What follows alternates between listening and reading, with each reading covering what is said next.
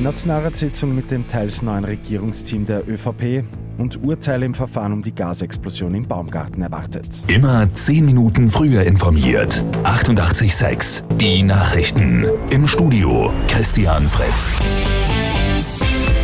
Heute kommt der Nationalrat wieder zu einer Sitzung zusammen. Die Neuen im ÖVP-Regierungsteam werden da erstmals mit dabei sein. Norbert Totschnig wird Corona-bedingt mit einer Woche Verspätung am Vormittag in der Hofburg als Landwirtschaftsminister angelobt.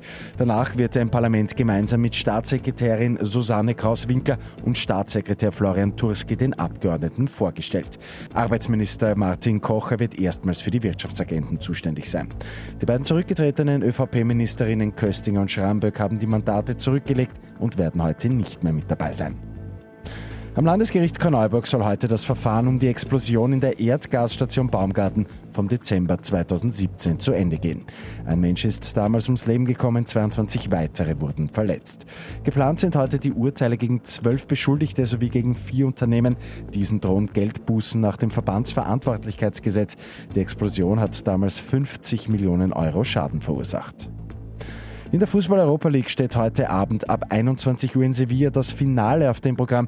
Eintracht Frankfurt spielt gegen die Glasgow Rangers. Und eine neue App soll junge Menschen bei der Berufswahl unterstützen. Die gute Nachricht zum Schluss. Mit Berufsorientierung to go soll die Suche vereinfacht werden.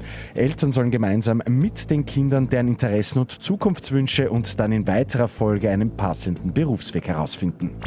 Mit 886 immer 10 Minuten früher informiert. Weitere Infos jetzt auf Radio 886 AT.